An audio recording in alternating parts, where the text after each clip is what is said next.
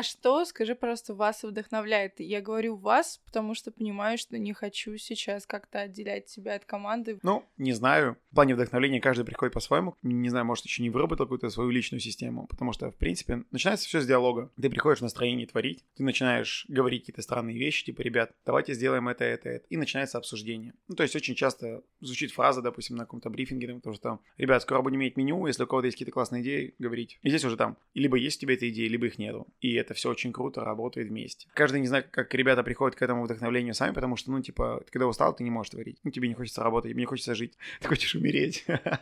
Или выходные. Ну, обычно умереть. Выходные для лохов, да. Выходные тоже могут быть сложными. Да, да, да. Касаемо вдохновления личного, я не знаю, но ну, мне типа все интересно. А кроме кулинарии, есть куча вещей, которые увлекают. Та же самая парфюмерия, то есть то же самое барное дело. Um, а парфюмерия, что имеешь в виду? Ты нет, не плане не покупать ничего, мне скорее интересно именно подбор ароматических нет, баз, да, основ нет, и так далее. Парфюмерия как скорее как, да, да, как творчество, да, не как типа о, это Шанель номер пять, я узнал Нет, аромат. Я... я понимаю, я имею в виду, как ты это реализуешь, этот интерес, чем ты занимаешься. Начинается все с литературы всегда и везде. То, что ты встречаешь какую-нибудь книжку, ты такой, о, книжка, что за интересная книга, ты читаешь там вещи, которые ты не понимаешь. И меня это все настолько злит, потому что я что-то не понимаю, я пытаюсь в этом деле разобраться. И я разбираюсь, разбираюсь, разбираюсь, а потом ты понимаешь, что ты понимаешь. И думаешь, какая херня, зря читал. Так бывает очень часто, но зачастую это помогает как-то формировать какое-то такое гуманитарное образование, свое личное. У меня нет высшего образования и среднего. И школьного. Да нет. Дошли. Да нет, школьный-то я закончил, я и лицей-то закончил, именно лицей. Но потом ты просто начинаешь искать себе, чем занять свой мозг сам. И ты вот читаешь, читаешь, читаешь, тебя что-то такое вдохновляет, там типа из серии, блин, было бы классно сделать, как они до этого думались, почему. Да, все что угодно может вдохновить. Поток информации, который идет, тебя что-то цепляет, оно крутится в голове, и ты такой, вау, круто, это надо попробовать. И ты пробуешь, ничего не получается ну там процентов в 99 ничего не получается. Потом то, что вот получилось одно, ты еще переделываешь по несколько раз, потом там с ребятами переделываете, потом снова переделываете, и так пару раз, потом откладываете на следующий год, потому что какая-то херня получилась. А, и через год уже там, ух ты, классно, круто. Ну, вот как-то так и работает. Ну, то есть нет такого какого-то я там прихожу монастырь. Ну, нет алгоритма, да? На самом деле, я примерно э, это и думала от тебя услышать. Я думала услышать что-то вот из разряда, да, типа там, я иду, вижу цвет, и цвет меня куда-то уносит, и вот пошло, пошел какой-то цикл одно Я за не... другим, а тебя уносит аромат. Да, не, ароматы. Ну, как-то в свое время начал сильно-сильно заниматься таким саморазвитием в плане того, что дегустационного. Ты начинаешь просто все нюхать, все пробовать, все трогать. И запоминать, да, то есть память очень важна. И ты в какой-то момент приходишь к тому, что ты помнишь очень много всего тактильного, физиологического. Ты понимаешь, что эта посуда хорошая, потому что она тебе тактильно приятна. Она шершаватая, но при всем при этом у тебя нет этого звукоскребающей ложки, потому что внутри есть глазурь, но она не блестит, она немножко матовая, поэтому тебя не напрягает цвет, поэтому блюдо лежит красиво. Оно еще и нейтрального, оно серого цвета, и оно хорошо сочетается, допустим, там с любыми яркими тонами. Поэтому ты там делаешь основной цвет блюда, допустим, там а, типа коричнево-оранжевый, но добавляешь, допустим, там той же самой облепихи, которая яркими нотками выбивается, все. И это в голове, оно откладывается очень много всего, то есть здесь и тактильные ощущения, тактильные воспоминания, здесь и аромат, который идет, то есть нужна горячая тарелка, либо холодная тарелка, либо комнатная температура, либо стоит ее обдать горелкой, либо что положить ароматическое на саму тарелку, либо, может быть, стоит использовать экстракты, которые капаются на само, на само блюдо при гостях, типа там угольного масла. А, и вот такие моменты ты идешь, идешь, идешь, идешь, и что-то крутое получается. Но при всем при этом а, я могу сказать одно, то что а, Бьорн очень интенсивен, и многие крутые вещи, которые хотелось бы делать, не получается делать из-за объема работы. Ну, то есть сезон это типа серии 6 тысяч гостей. И 6 тысяч гостей в месяц это типа из серии, ребята, ты весь день стоишь и работаешь. Нельзя делать что-то эксклюзивное на поток. И есть момент, когда Бьорн работает на поток. У нас есть сет-меню, есть какие-то интересные сет-подачи.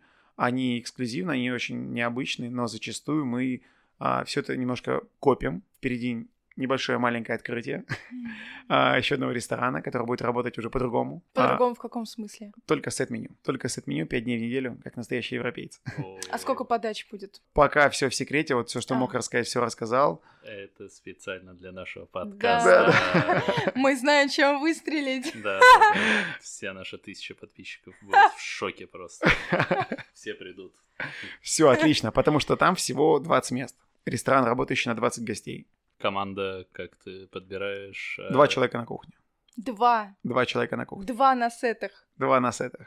Это будет круто. Максимум три, я думаю. Мне страшно это слышать. Офигенно, это же круто. Это прям, это безумная идея, это очень крутая идея, и она исполняется. В смысле, это не просто какая такой, типа, из серии, а вот если бы у меня был бы триллион рублей. Нет, это все уже исполняется, все делается, это будет очень круто, и я надеюсь, мы не об Но это как? Это будет там Бьорн 2.0 или Я как? не знаю название. Ну, в смысле, серьезно, Мгм. как бы, ну, я Ну, не то, что не, то, что не говорю, это в любом случае делает одна и та же команда в плане того, что не только команда, это тот же самый владелец, да, это та же самая команда административная, те же самые ребята, которые готовят еду, та же самая идеология. Но это вот квитэссенция того, что мы не можем подавать. У нас очень много того, что мы не можем подавать из-за потока. Бьорн большой ресторан, у нас 86 посадок. У нас проходимость бывает 5-7 посадок в день, да, и ты понимаешь, типа, офигеть, ну, ты устал. Ну, ты прям просто уже устал. И делать что-то эксклюзивное нет физической возможности. Стойте. Можно же сделать маленький ресторан, который будет делать другое. Не нужно себя пытаться быть умным и красивым одновременно, да? То есть можно, но не получится. А здесь ты можешь сделать, типа, а, ресторанчик, который будет делать классные вещи. Ну и тебе не нужно там огромная кухня, 150 квадратов, либо еще чего-то. Это маленький проект, который будет работать совершенно по-другому. Он в плане даже, наверное, не столько коммерческий, сколько, наверное, чтобы вот те наши внутренние хотелки, которые мы хотели, чтобы они исполнялись. Потому что ты думаешь, блин, классно, но мы не сможем это делать, потому что поток. И все такие, ну, грустно вздыхают. Ну, типа, это, блин, страшно звучит. Ну, типа, есть классная идея, а она не получается, потому что поток. А мы делали сет-меню в Бьорне и делаем его сейчас. Но скоро это все чуть изменится. То есть Бьорн станет больше Бьорном в плане местом, где постоянно кипиш, где панки и так далее. Ну, на кухне имеется в виду. В зале-то ребята все джентльмены. Где прям вот нужно прям похардкорить. И место, куда вот стекается то, что может быть тоже хардкорное, но уже больше гастрономическое. Ну, когда примерно открытие, чтобы быть готовыми? Сильно-сильно хотим успеть до этого года, а, до конца этого года. Всеми силами стараемся открыться осенью, но столько подводных камней, ну прям серьезно, я просто уже боюсь загадывать. А, Столько сил, эмоций, всего, потому что типа я вот устаю в Бьорне, а потом ты не едешь отдыхать, ты едешь на второй проект и начинаешь готовиться по нему. То есть какие-то выходные, каких-то таких эмоций, сил уже не остается ни на что, вообще ни на что. И типа ты вот делаешь крутые вещи, классные вещи а, вместе с командой, делает команда и без тебя, и в какой-то момент ты понимаешь, что нужно потихонечку так как-то дистанироваться, потому что типа из серии, ну нужно, чтобы ребята с шефа смогли перестроиться на работу, когда тебя зачастую нет в ресторане. И ты, типа, ну, начинаешь, типа, немножко как будто бы лениться и смотришь просто со стороны, чтобы ты работал нормально, пытаешься это все это уровень. Это просто другой уровень, он для меня абсолютно в новинку. Будет круто. Разговаривая сегодня о таком высоком, очень хочется затронуть э, тему и спросить, э, сколько сейчас примерно на данный момент стоит авторское блюдо, но с точки зрения отходов, какова его цена? А, повара очень любят говорить фразу, что не идеально, то в помойку. Согласен ли ты с этим? Да. И вообще, ну вот в каком направлении движется эта история? А, согласен. Все, что не идеально, все в помойку. Вопрос того, что такое идеал, это каждого субъективно, каждый думает по-своему, да, но мои мысли по поводу всего этого, если ты уже сделал заготовку, если ты уже выходишь в зал, если уже собирается блюдо, оно должно быть безупречным. Вся логистика zero waste, вся логистика пищевых отходов, э, food waste и так далее, она вся сводится к тому, то, что тебе нужно подумать до того, как это блюдо начало даже готовиться. Если вы, допустим, не знаю, у вас лежит а 10 килограмм помидор на кухне, это означает то, что чтобы вот они попали к вам, а фермер должен был вырастить порядка 23 килограмм. Но вам на кухню попало только 10. Не зная того, вы испортили 13 килограмм. Просто потому что такова система. Потому что вы используете калиброванные красивые помидоры. Никто не попросил фермера привезти все. Плюс, скорее всего, вы покупали через посредников. То есть это где-то еще лежало и тухло.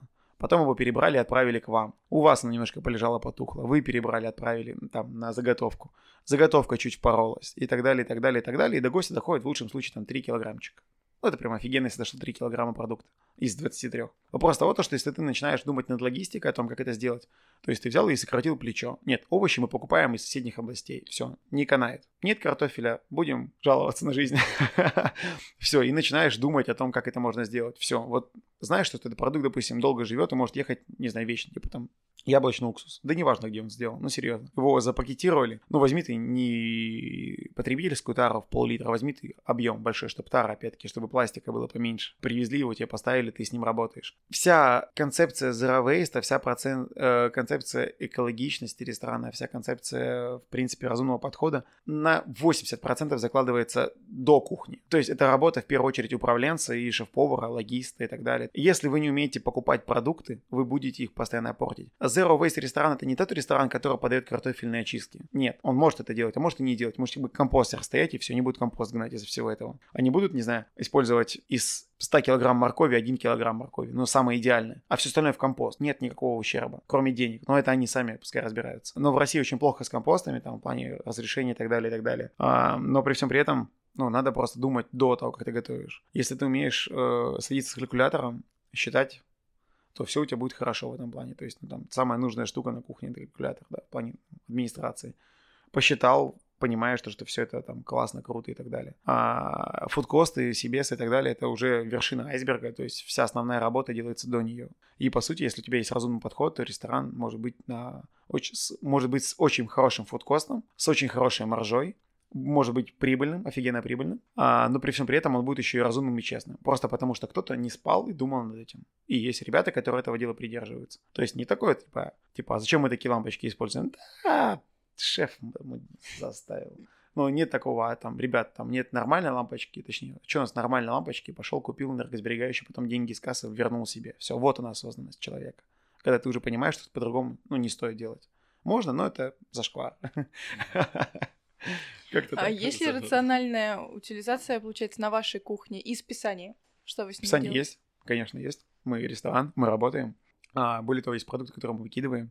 И... Так часть сердечка выкидывается? Да, да, да, да. Ну, мы сдаем переработку бумагу, сдаем стекло, пластик. Это можно сделать. Мы платим за это деньги. Мы не получаем за это ничего. Ну, точнее, мы получаем, там из серии, там, мы за три месяца получили там тысячи полторы рублей, по-моему. И каждый месяц отчисляем там 1036. Ну, то есть вот и все. Вот и вся коммерция. Это невыгодно в плане ресторана, да. Но это мы делаем, потому что это честно. Что мы пытались сделать? Поставить э, компостер. Компостер на, в ресторане стоял ровно три дня. И увезли его, потому что вонь пошла такая. Специальное заказанное оборудование из Финляндии. Его привезли, его поставили, все. Оно отстояло три дня, его отвезли на ферму к нашему товарищу. Это не сработало. Ну, это нельзя так сделать. У нас старинное здание, там, по-моему, 17 или 18 век, и в нем очень мало места и он стоял не совсем удобно. То есть мы и так ходим, спотыкаемся о мешки, допустим, с пластиком, да, или мешки со стеклом. Но типа мы понимаем, что раз в неделю мы это все дело сдаем. Оно мытое, но чистое лежит просто в пакетах. А тут просто вещь, которая начала портить работу ресторана. То есть мы не можем это поддерживать. А мы вели беседу с э, владельцем самого помещения, с владельцем здания, с муниципалитетом по поводу того, чтобы поставить компостер на улице. И здесь вмешалось просто законодательство, и пока нет лазеек, которые можно было бы сделать. Все это в подвешенном состоянии, мы до сих пор думаем, как это можно все сделать иначе. Но в моем понимании виновата в первую очередь система в этом плане, потому что, типа, если была бы возможность поставить тот же самый бак для отходов, пускай он будет герметичным, пускай он будет с каким-нибудь воздушным шлюзом. Есть такие баки, вот в чем все дело. Они стоят, да, они стоят по полтора миллиона. Но поставьте в эти баки, и вы сразу же получаете полтора миллиона, в него засыпается тонна продукта, и выходит типа из серии там 600 килограмм компоста. Типа, а что нет-то, ребят? Ну, типа, серьезно, 600 килограмм компоста, который могут использовать как биологическое чистое удобрение. И рестораны стали чище, мир стал чище, все осмысленнее. А нет разрешения. То есть, да и деньги уже есть, и желание уже есть. Типа, ребят, ну, типа, вопрос разрешения. Оно стоит рядом с жилыми домами. А в России с этим делом не очень все адекватно. В плане того, что, ну, типа, это биологически опасная штука, это могут быть грызуны и так далее, тараканы, а то, что эта штука просто, блин, в вакууме работает, ну, никого не волнует. Ну, типа, нет у нас законодательства по поводу этого дела. Вот и все. Ну, вы в каком-то авангарде прям находитесь. Вот, настолько передовые вещи. Я не думал, да, да, это гастроавангард. Я не думал, что кто-то этим вообще занимается. Да, блин, самое грустное, что, может быть, занимаются. На самом деле хватает ребят осмысленных. Вопрос того, то, что они натыкаются на те же самые задачи, точнее, те же самые проблемы, и кто-то перегорает. Вот это самое грустное. Ну, то есть, когда ты, допустим, хотел поставить раздельный сбор мусора, столкнулся с тем, что его выкидывают в одно место и перегорел. И вот это самое страшное. Осознанных ребят более чем. Нет осознанности почему. Ты поставил бак для сбора пластика, а у тебя коллектив ну, по, по привычке скидывает пластик в другое место. Ну, потому что привыкли так. И нет людей, которые будут их шпинять за это дело. Ну, не переучат их. Куча таких моментов, которые, типа, ты такой, типа, блин, ребят, ну, типа, вы чё? Ну, надо как-то, не знаю, просто Россия очень большая страна, и хватает осмысленных людей, они живут в разных местах. Очень грустно, что нет, это не, не централизовано хоть как-то. То есть нет какого-то такого это сейчас только в последнее время на радио приглашают и телевидение приезжало пару раз по поводу Равейста. Я очень надеюсь. Плюс там уже общались с помощником депутатов и так далее. То есть там хватает ребят-единомышленников во всяких разных сферах. В экологии я надеюсь, что это все даст еще больше такой эффект. Мы в этом плане очень сильно заморачиваемся. То есть прям стараемся, чтобы заморачивались вокруг нас все. Уже Надо, пора бы чтобы меняться. нас было больше. Да, да, да. Да, просто если кто слушает и кто-то там думал об этом и не делает, типа, ребята, делайте. Ну, типа, либо мы начнем это делать сейчас, либо мы так и будем какой-то сырьевой страной, которая будет мечтать свалить за бугор. А мы можем то же самое делать здесь. Неважно, сколько, блин, ну типа, да, на примере той же самой гастрономии. Куча маленьких мест по всей России, где я был, где мне очень нравятся, это очень классные места, но они типа не будут светиться в гидах, они не войдут в топ-50 и так далее. Они будут просто делать классную гастрономию у себя на месте. Хватит уже пытаться не исправлять ничего, жить абы как. Ну, надо чуть задумываться, наверное, над всем. Начинайте с zero waste. Самое простое, да. Да. А чего, по твоему взгляду, не хватает поварам в России, чтобы достичь таких же успехов, как, э, ну, скажем, зарубежные коллеги, там, из Дании, из Франции, исходного качественного продукта, освоенных техник, образования, качественной логистики между регионами? Европа камерная. Она очень маленькая. Ну, то есть, если не знаю, кто был, кто не был, я думаю, сейчас уже все были, да. Сейчас, вроде, в принципе, век такой, уже можно путешествовать. Железный занавес сняли, говорят. Ну, на самом деле, так, нам кажется, что все были. Ну, Окей, в смысле, вопрос того, что типа там посетить Финляндию Те, даже... кто слушают подкаст, я уверен, все были, ели вкуснейшую еду. Я искренне надеюсь, что даже если кто-то не ел, он побывает там в ближайшее время. Надо просто путешествовать хотя бы для того, чтобы понимать то, что что делается не так вокруг тебя. Чтобы понимать, какой есть опыт еще типа развивать свое место, нужно понимать, как это было сделано в других местах, а там уже что-нибудь свое и придумаешь. Ну, в смысле, выработаешь свою систему, которая тебе подходит. Касаемо чего не хватает, да не хватает, блин, не знаю, любви к своей профессии. Куча ребят, которые приходят на время. У нас стрёмно быть поваром после 30. И уже и ноги болят, уже и сосуды херовые, и коленки отваливаются. А ты еще типа такой, фу, еще повар. И в России проблема в том, то, что в Европе ты можешь быть самым офигенным грильщиком. Ты можешь мясо вертеть так, что у тебя будет зарплата почти как у шефа. Тебя будут ценить как спецкадр. Но при всем при этом ты будешь просто поваром. И тебе не нужно будет ничего, тебе будет хватать денег. У нас в России ты можешь зарабатывать только, ну, берем средние рестораны, да, там среднее количество ресторанов. Только если ты выбился куда-нибудь там шеф-шеф. Отрасль наша довольно нищая на зарплаты, да, как бы, ну, то есть мы не берем убрать Москву и Питер, Москва и Питер чуть-чуть приподнимают то, что в Москве и Питере... Чуть над нищими. Чуть-чуть над нищим мы такие. Типа, ну, не берем прям топовых ребят, которые зарабатывают там очень-очень много за свой нейминг, за какие-то там топовые позиции, а вот обычные рядовые повара, обычные рядовые шеф-повара, шефы, они не получают много.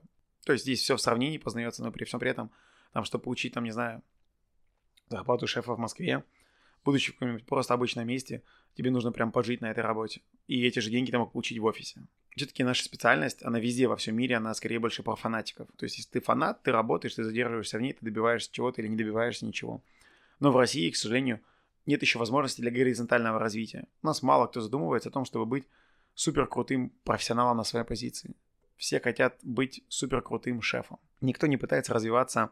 Ну, в скиллах. Да, в скиллах. Да. То есть такой типа там Блин, когда у нас начались споры на кухне по поводу, кто быстрее что сделает, когда мы, типа, начинаем на скорость взбивать мазик, вручную венчик, а, блин, это настолько круто, типа из серии, когда рядовые повара начинают в этом деле участвовать. То есть, блин, это всегда поднимает. У нас до сих пор есть невыясненные отношения с одним из ребят в команде, то, что кто из нас быстрее разделает лосось. Я к лососю не подходил уже довольно давно, а он, я знаю, что он периодически нет-нет беспалевно разделывает его, типа качает скиллочек свой и накажет меня однажды, да. Но, типа, мне очень приятно, что человек понял то, что я пытался донести. Ребята, нет ничего зазорного быть профессионалом. Да, первому поколению будет тяжело в плане того, что донести мысль того, что, типа, там, ты приходишь на работу, вот приходит, допустим, куча собеседований, которые проходят со мной. Я каждый раз выношу а, доску, на ней стоят 6-8 соусников с разными заготовками. Я даю кучу ложек, даю воду, говорю, попробуй, скажи мне, что здесь. Ребят, статистика такова. Все заготовки угадывает один из 15 человек. У нас моносоуса, то есть типа брокколи, сливочное масло, все. А вот вкус этот человек смог назвать один типа из серии из десяти. Вы чё? Хватит подкасты слушать, идите работайте лучше. Я не знаю. Ну, в смысле, развивайтесь, ну, серьезно, ну, типа... Нет, слушайте подкасты, не работайте. Только слушайте подкасты. Типа, ну, хватит, надо же развиваться в плане как профессионалы. Ну, типа, не стрёмно быть профессионалом, это нужно быть, нужно ну, быть... к вам, наверное, очень много из-за имени, да, просто приходит такой поток. А у нас имя есть? Ну, вроде бы, да. А есть? Ты не слышал об этом? Да, ну, в смысле, я просто в подвале там. У нас связь, связь не... Венчиком сделали. Ты просто там день и ночь, и все. Да, нет, нет, сейчас э, день и ночь на двух объектах. А, день там, а ночь на другом объекте. Да, да, да. А дом? Ну, да, у меня есть, я снимаю квартиру, оказывается. А я у просто... тебя есть дом? Я просто думала, его не существует. Все Ты думают, все думают, что у меня нет дома. Я думаю, но вот каждый раз, типа, 20 числа я замечаю, что я получу деньги за аренду квартиры. Я там был недавно, да, у меня есть стиральная машинка и алоэ, оказывается. Не, алоэ мой любимый цветок, я его поливаю, ухаживаю, но, типа, серия — это все мои домашние питомцы. Не хватает именно понятия того, что нужно развиваться всегда. Спрашиваю у всех поваров, какая последняя профессиональная книга, которую ты прочитал? И тишина. Всегда. Два-три человека, наверное, за все время начали перечислять книги, и мы поговорили о литературе. Вы что, серьезно? Сейчас можно накачать пиратских книг на халяву. Помню свою первую книгу, энциклопедию купил за 7 косарей, она была на английском, я сидел, переводил ее, блин, злился, потому что я не понимал, что я читаю. Я не понимал, что это за термины и так далее. Не было переводов таких слов. Я себе там что-то года через два только понял, о чем там писалось, да.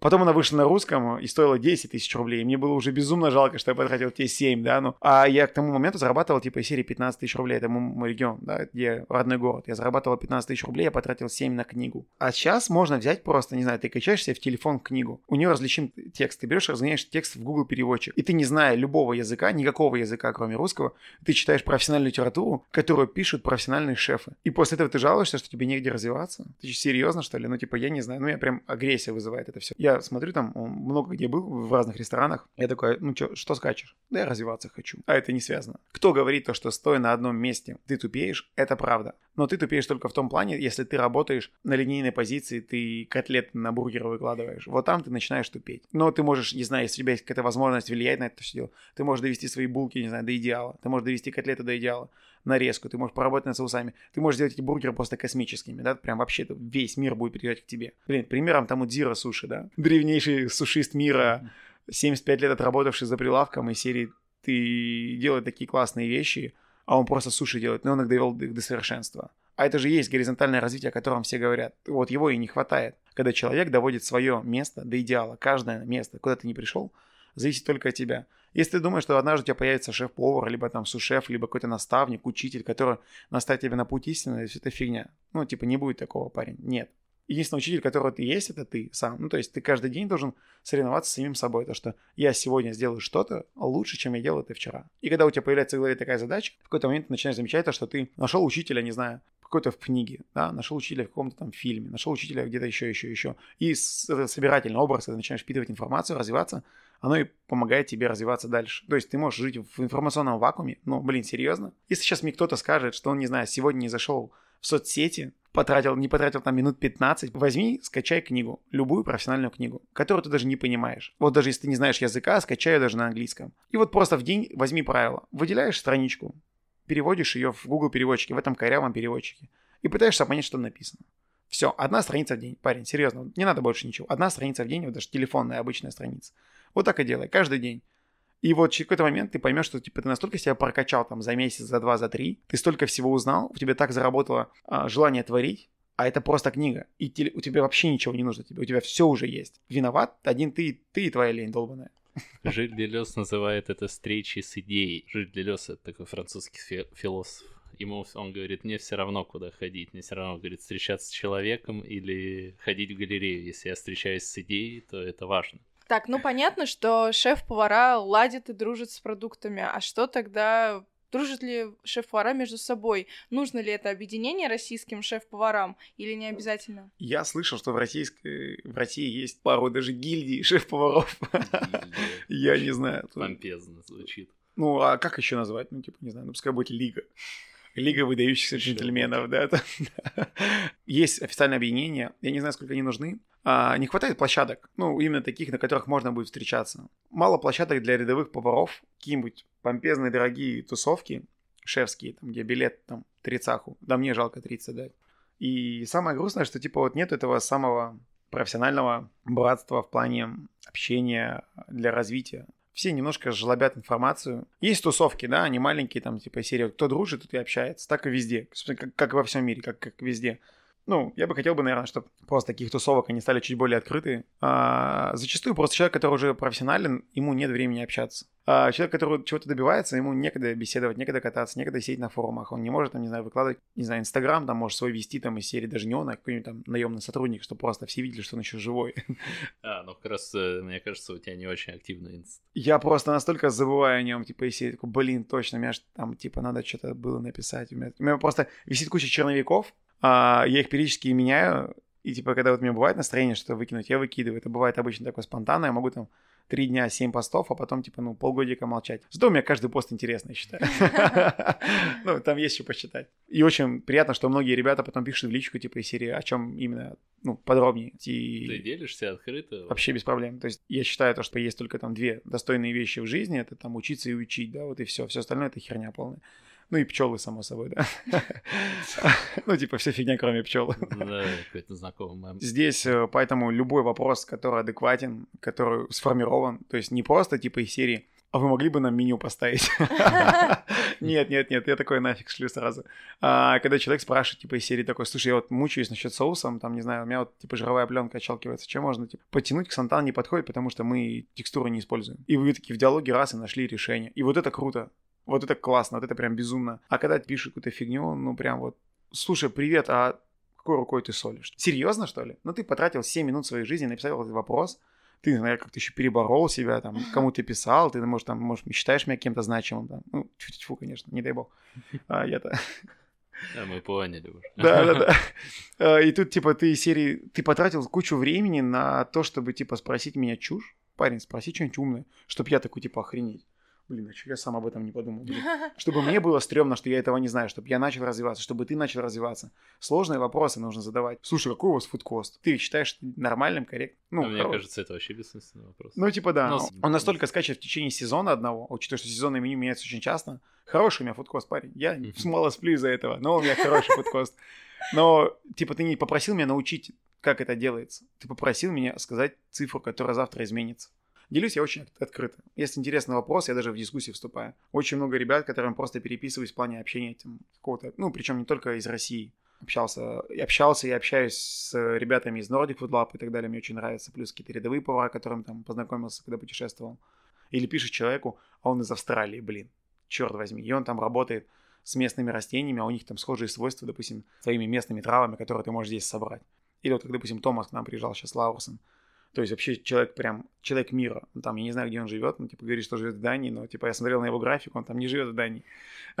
И он путешествует... Так же, как и ты дома. Да-да-да, он путешествует просто по лесам, и, типа, из серии собирает классные вещи, начинаешь общаться, и тут начинается самое невероятное. Ты общаешься, а, куча подрегиональных подвидов этих растений, и вы начинаете вдвоем в лесу, там плюс э, поехал там парнишка с нами с кухни, да, то есть там мы вот втроем вокруг муравейника начинаем думать, какие муравьи в этом лесу вкуснее, какой муравейник лучше, начинаем искать самый вкусный муравейник, потом начинаем какие-то местные травы собирать, что-то еще.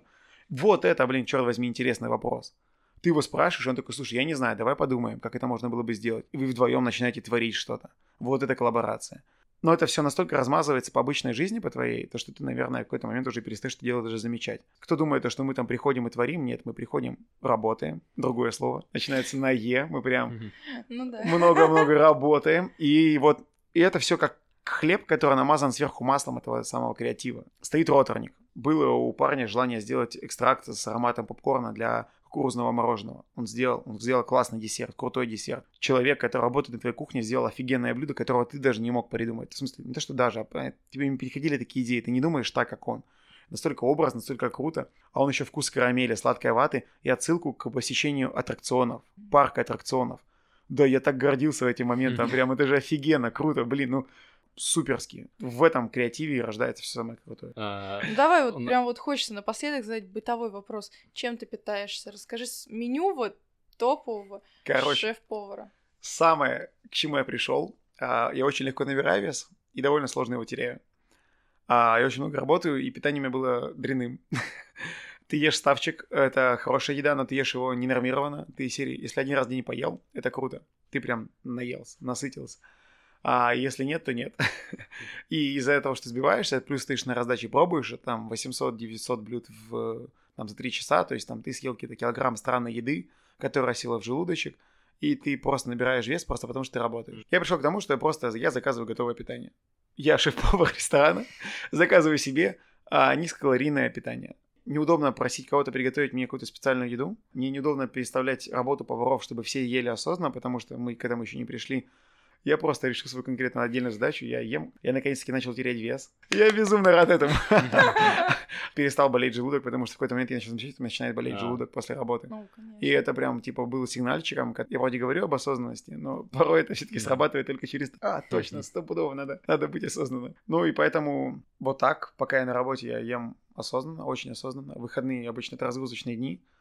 Первый день я всегда сплю. Если вдруг у меня два выходных, такое редко бывает, но обычно стараюсь первый день просто спать. То есть я прихожу, ложусь спать и сплю. У тебя бывают моменты, когда ты можешь, ну вот день полностью не прийти в ресторан белым? Да, да, есть такое, в смысле, это все нормально. Сейчас всё- таких дней все меньше, но они бывают. Просто раньше было четко, пока это был один ресторан, все было довольно четко. Это было два дня в неделю, в один, который я сам уже хотел прийти на работу. То сейчас у тебя как бы, точнее, когда ты стараешься не прийти, просто потому что иначе начнешь замыливать взгляд, начнешь типа ну, уставать от своей любимой работы, так не должно быть. Это как с любимой девушкой, вам нужно быть время в разных комнатах, в разных компаниях, чтобы просто у вас было чем общаться, чтобы вы не просто такие как голубки такие типа тю-тю-тю-тю, и уже устали друг от друга, через три года в ипотеке развелись, у вас два ребенка. В ипотеке да, ну я прям утрирую все максимум. Выходной день никакой кулинарии, то есть вообще никакой. Ну, то есть помимо вообще даже из смежных областей, типа, Ты допустим... даже книги не читаешь. В выходной день, если я устраиваю прям выходной день, никакого разговора о работе. И даже не Фух, а я подумал, ты просто робот. Да что-то все так говорят уже. Пугает меня это. Нет, э, выходной день — это все что угодно, кроме кулинарии. Ну, даже, допустим, парфюмерия, она очень похожа, поэтому я не беру парфюмерию. Кофейное дело очень похоже, поэтому я не беру кофейное ты дело. что? Да, оно тоже ароматики. Да, это такие ви- лайфхаки. Винный, а я раньше очень много всем ну вино-то, ну Нет, ну не увлекаешься в плане, ты не пытаешься сразу... Потому что, допустим, мне нравились винные дегустации. Я катался в свой выходной на винной дегустации. Ты пробуешь 7-8 классных видов вина, и ты попробовал по 20 мл, посмаковал вкус, это на полтона, и это развивает твой язык.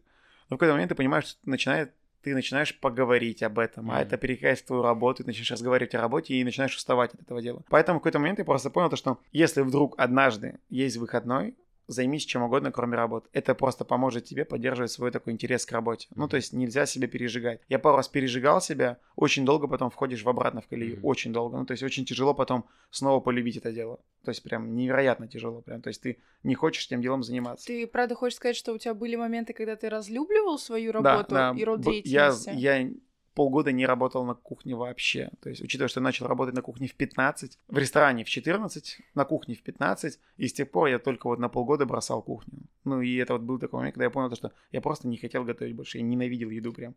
Выгорание произошло, наверное, из-за того, что ты не можешь что-то изменить. Чем интенсивнее ты работаешь, тем в какой-то момент приходит куча задач, которые ты должен решать.